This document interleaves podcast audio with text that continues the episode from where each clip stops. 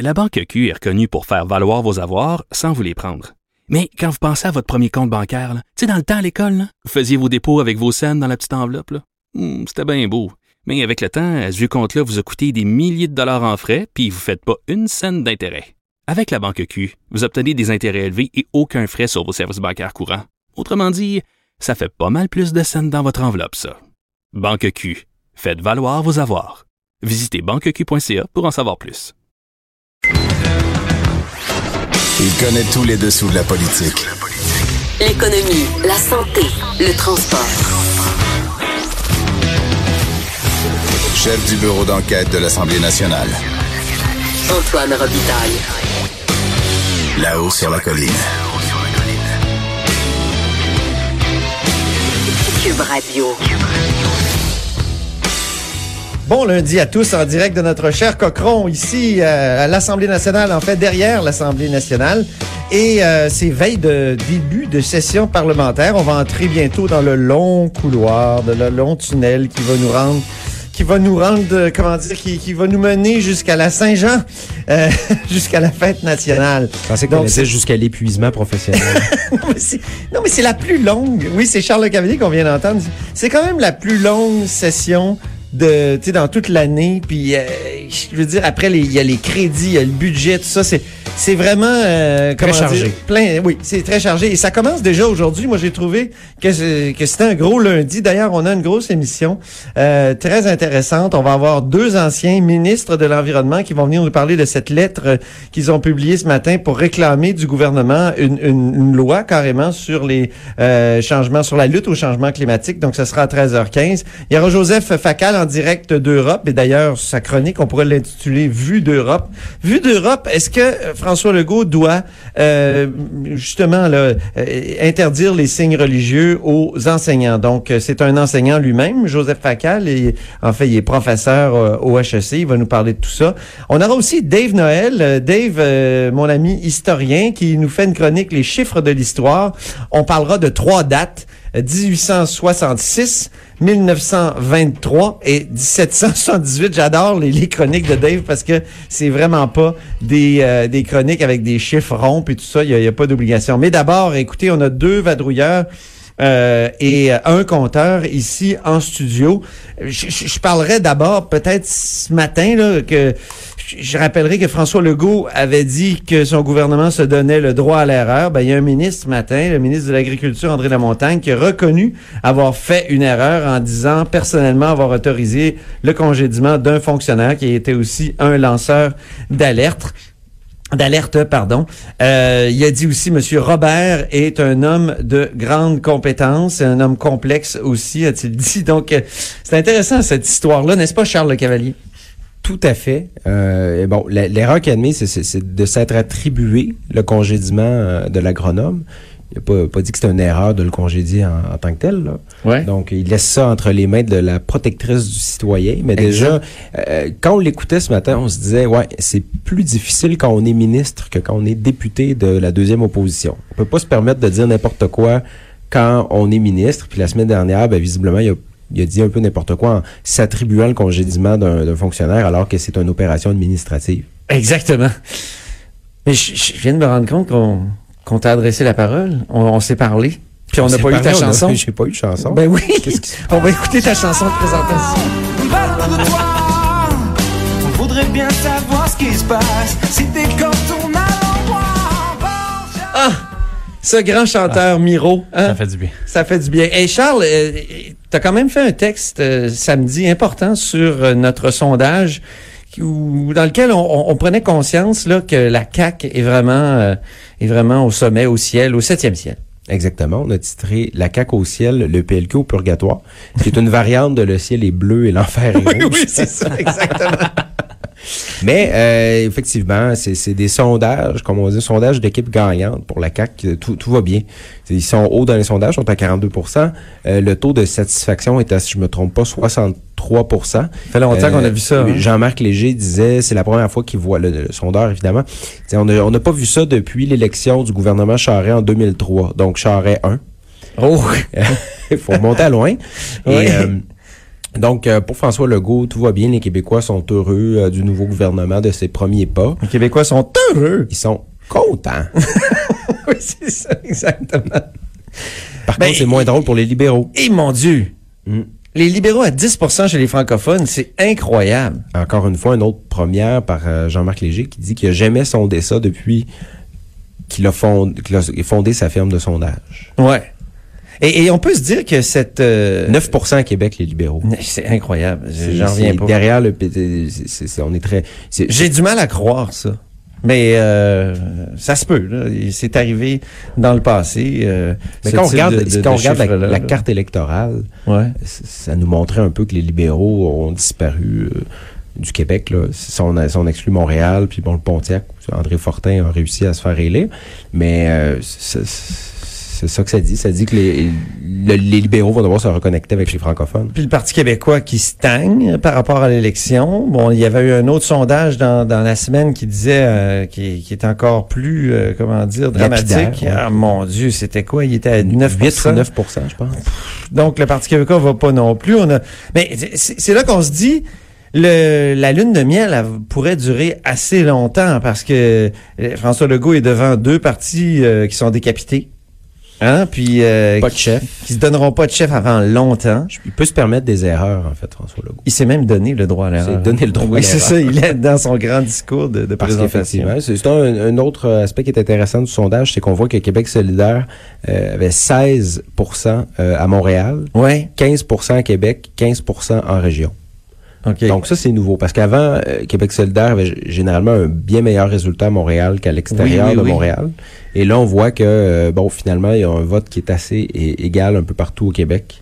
Donc ça montre que qu- ont Donc, pour à- eux, c'est une bonne nouvelle, hein, vraiment? Ben, peut-être qu'ils auraient espéré faire plus. Là. Parce que là, on- parce que dans le fond, pour le PQ puis Québec solidaire, on reste dans la marge d'erreur des résultats électoraux. OK. Donc, ils n'ont pas fait de gain malgré toutes les sorties de Catherine Dorion. Et puis, et- donc, ils n'en ont pas profité, là, euh, disait le sondeur léger, mais euh, disons qu'ils ont, l'équivalent de ce qu'ils ont eu à la- aux élections, c'est-à-dire un très bon résultat par rapport Mhm. à ce qu'ils faisaient par le passé. Bien, mais je me tourne maintenant vers euh, Nicolas. Nicolas Lachance du bureau d'enquête ici à Québec, qui a sa chanson lui aussi. Et n'oublie pas l'anniversaire de Nicolas. C'est pas son anniversaire, mais c'était un peu Ou tous fête. les jours. Mais c'était oui, c'est ça. C'était un peu fête quand même Oui. euh, aujourd'hui pour toi parce qu'il y avait un point de presse d'Éric Kerr, le ministre euh, responsable du virage informatique. Exactement. Et du président du Conseil du Trésor, Christian, Christian Dubé. Dubé, donc qui, qui est en point de presse pour parler de trucs informatiques et là tu étais vraiment érotisé là. Ben, ils ont osé me parler. Ah! Parce que et Monsieur Kerr a même osé euh, me regarder et me parler directement. J'ai, j'avais certaines craintes parce qu'il était. euh, parce que t'as révélé plein d'affaires révélé des. récemment. Ben, on est revenu sur certaines choses du passé. Ça. Écoute, c'est du passé. c'est du Les passé. histoires de curriculum vitae, euh, c'est Voilà. du passé. Puis, euh, Mais le présent, écoute, il nous annonce des économies. On va économiser plein de sous. On peut écouter Christian Dubé. vous rappeler que la dépense informatique au gouvernement du Québec, c'est 4,5 milliards. On est en train de dire que sur quatre ans, on va économiser 210 millions sur 4,5 milliards. On fait juste prendre action concrètement sur 120 centres, donc à peu près le quart. On est en train de montrer qu'on va faire des économies de 100 millions. Nicolas. c'est 100 intéressant. millions d'ici trois ans. Ben oui. Euh, alors l'objectif, euh, on va y aller simple. là. Nous Comment avons, on va nous avons des ça? serveurs Ouais. À Québec dans 457 lieux précisément. Ça s'appelle des Les centres serveurs, de là, c'est traitement pas de des- l'information. Donc je Les parle des- serveurs, c'est pas des gars dans des restaurants. non, c'est la machine. Donc, euh, on a des ordinateurs à la maison. Des fois, on a une machine et sur ça, il y a un serveur qui emmagasine toutes nos informations Ah. Ok. personnelles, notre vie privée, euh, nos, euh, nos, nos informations financières à Revenu Québec, par exemple, nos bilans de santé. Faut que ça soit stocké Ben à oui, quelque part. exactement. Il faut garder des traces. Puis, lorsqu'on... Juste pour stocker nos photos familiales, c'est compliqué. imagine. voilà. Et quand on va à la SAQ, par exemple, sur le site Internet, pour renouveler notre permis de conduire. Donc, tout ça, toutes nos informations sont stockées quelque part, sont emmagasinées quelque part. Et là, Mhm. on va éliminer ces centres-là. Il en Hein? restera que deux d'ici trois ans. Et on va créer un espèce de, ça s'appelle un espace info-nuagique, ou plus précisément en anglais, là, un fameux cloud. Oui, oui, oui. Et le gouvernement est prêt à donner 80% de nos informations à une entreprise publique cotée en bourse. Ça veut dire, par exemple, ils ont donné l'exemple d'Amazon, Hein? qui deviendrait le gestionnaire de nos informations. Donc, on donne un peu la clé de la maison à nos entreprises privées. Sur le plan de la sécurité, ces entreprises-là ont créé, euh, une expertise, c'est les meilleures expertises au monde. c'est assez hallucinant. C'est vrai que ça pourrait amener des économies de gestion à long terme, des économies d'échelle. On parle d'investissement pour le gouvernement du Québec pour y arriver quand même de 150 millions, parce qu'il y a des baux à, payer. Il va y avoir des nouvelles licences à payer, il va falloir payer ces contrats-là. Et la restructuration orga- organisationnelle aussi a un coût euh, pour l'État. Mais il y a des questions quand même, parce que si on donne nos informations à une entreprise privée américaine, par exemple, et si le gouvernement américain décidait de faire la demande à un tribunal pour obtenir ces informations-là, Est-ce qu'il pourrait? il pourrait. Ça fait Si partie des lois américaines, par exemple. Ben, Si même si c'est sont- situé au Québec. Mais voyons donc. Ça, c'est l'argument de M. Kerr, M. Dubé, c'est que ces entreprises-là, aujourd'hui, ont des, ont des serveurs, ont des, ont des centres d'information au Québec. Ouais. On a aussi la température qui, qui est idéale pour ça.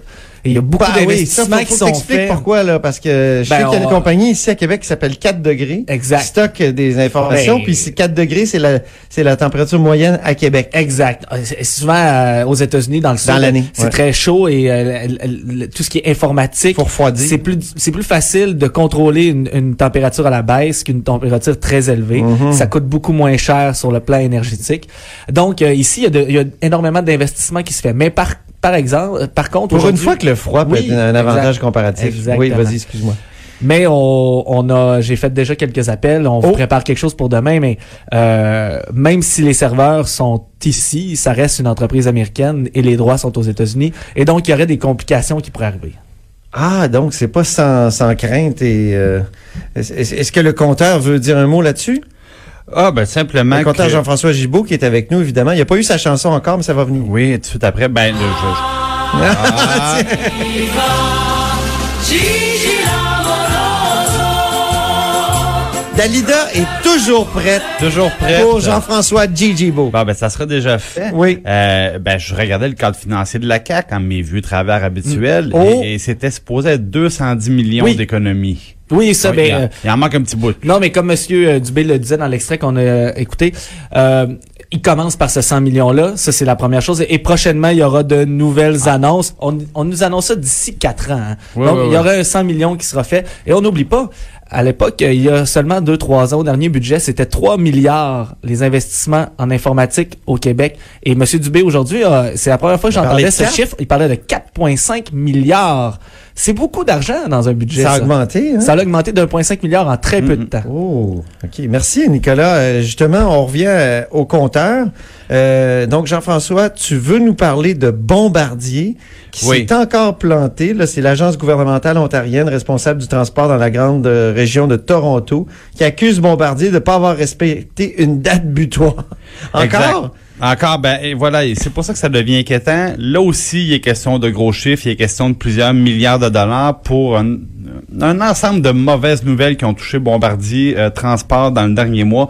Euh, écoutez, il y a eu à Londres d'abord donc des euh, des retards euh, à n'en plus finir qui ont amené le maire de la ville à faire une sortie en règle contre Bombardier. Résultat, pour calmer, la grogne, Bombardier va payer les utilisateurs, rembourser les abonnements mensuels. On est rendu là à Londres. Du côté de la Suisse, des retards puis des problèmes de fiabilité.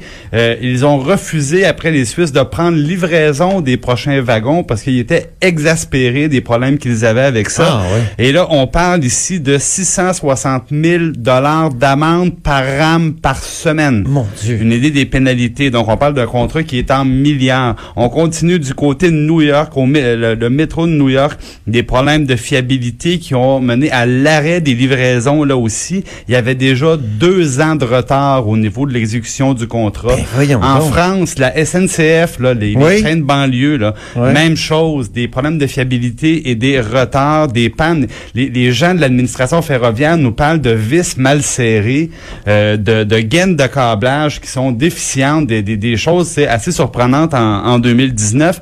Même chose du côté de la France, on a dit c'est terminé, on refuse de prendre possession des prochains des prochains Ça va avoir des effets, ça, là. là. Et à Toronto maintenant, bon, Ouais. on en parlait déjà Antoine, déjà la ville avait voulu casser le contrat avec Bombardier. Ouais. C'était allé devant les tribunaux. Finalement, ben, la- la- il avait été obligé de garder Bombardier, mais d'engager Alstom à la rescousse. Le contrat était passé de 182 à 76 wagons. Donc, une série de mauvaises nouvelles pour Bombardier. Moi, j'ai la solution, Jean-François. Faudrait augmenter le salaire des dirigeants. Ils sont peut-être pas assez payés. Il pourrait- ben, Plus de primes. Tout ça pour dire que... euh, Pourquoi ils sont pas assez payés? la- C'est pour ça qu'ils travaillent La caisse de dépôt assez, hein, est propriétaire au tiers de Bombardier Transport, donc Ouais. c'est notre argent. Ouais. Et euh, autres, vous vous souviendrez qu'au mois de novembre, euh, donc il y a grosso modo presque trois mois, euh, il y avait eu des mauvais résultats de Bombardier. On avait annoncé 5000 pertes d'emplois, on avait annoncé la vente d'actifs importants comme les fameux Q400 et même à là, la- les investisseurs avaient sanctionné Bombardier. L'AMF s'en était mêlé après ça. Donc une série de mauvaises nouvelles. Et là, c'est probablement dans quelques jours, la semaine prochaine, qu'on aura les nouveaux résultats qui suivent toutes ces annonces-là, de ces problèmes-là. Euh, je pense que ça va être une autre journée difficile pour Bombardier Transport. Mais Merci. Qu'est-ce qui ne tourne pas? Rond? Oh. Ben, On y reviendra, les amis, parce que La semaine prochaine, j'ai un autre bloc à faire. Mais euh, Jean-François sera peut-être de retour après demain, parce que demain, Après-demain. il sera pas là, notre compteur, mais il y a des vadrouilleurs qui seront là, puis on pourra en reparler mercredi. Donc, merci infiniment, chers vadrouilleurs et compteurs, et on se reparle très bientôt. Restez des nôtres, parce qu'après la pause, on parle avec des anciens ministres de l'Environnement, que bon, dont vous vous êtes sans doute ennuyés, Paul Bégin, par exemple, et euh, Daniel Breton. Alors, euh, à tout à l'heure.